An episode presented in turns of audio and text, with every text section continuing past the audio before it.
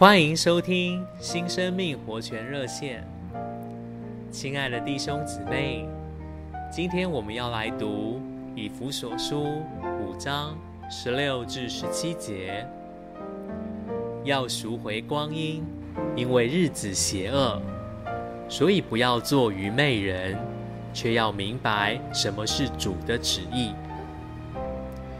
古人说：“一寸光阴一寸金。”寸金难买寸光阴。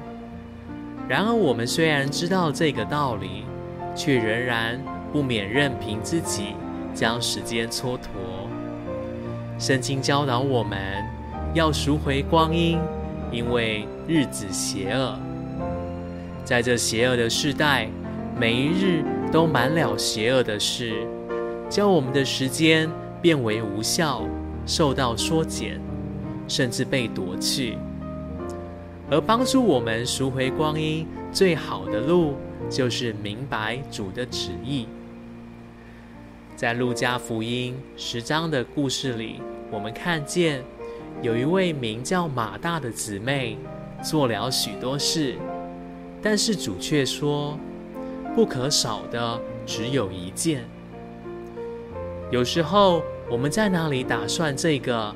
打算那个，做这个，做那个，好像事情做了很多，也打算了很多，但是主说，不可少的只有一件。这不可少的一件就是基督。主耶稣宁愿他所救而爱他的人听他的话，好明白他的心意。不愿他们为他做许多事，却不明白他的旨意。这不可少的一件，我们怎么能得着呢？就是平静安稳地停留在主的面前。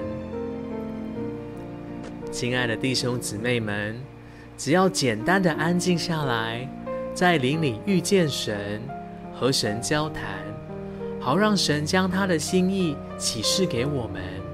叫我们的光阴被赎回，愿神祝福我们。谢谢您的收听，我们明天再见。